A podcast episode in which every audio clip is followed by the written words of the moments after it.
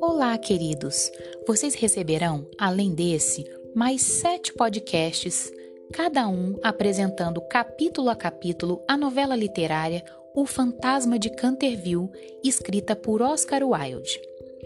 Oscar Wilde foi um influente escritor, poeta e dramaturgo irlandês. Escreveu diferentes textos ao longo de sua carreira literária e tornou-se um dos dramaturgos mais populares da Grã-Bretanha. Hoje, ele é lembrado por seus epigramas, peças e livros, dentre os quais romances, novelas e antologias de contos.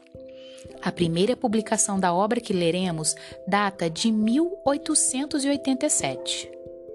Nessa sequência de podcasts, apresentarei a adaptação da obra O Fantasma de Canterville, da série Reencontro, traduzida e adaptada por Rubem Braga, da editora Scipione. Um breve resumo da obra. No fim do século XIX, na Inglaterra, a família de um diplomata norte-americano, os Oates, ignora todos os avisos da região e decide comprar a reserva de caça Canterville, uma propriedade assombrada há 300 anos por um misterioso fantasma.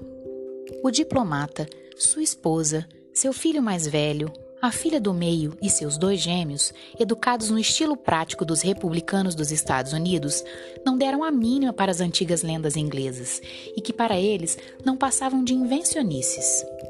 Hiram, o marido, pensa que o problema deve ser resolvido de forma científica, enquanto sua esposa, Lucrécia, descobre que um fantasma solta até dá uma certa originalidade aos jantares que ela organiza. Apenas a filha adolescente, Virginia, compreende a tragédia que amaldiçoou o fantasma, Sir Simon de Canterville.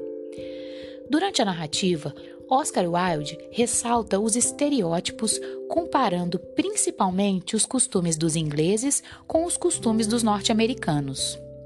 O fantasma de Canterville é real, como bem mostra Oscar Wilde nessa novela, que por trás da fantasia esconde ácidas alfinetadas as mudanças do fim do século pelas quais tanto a sociedade norte-americana quanto a inglesa passaram.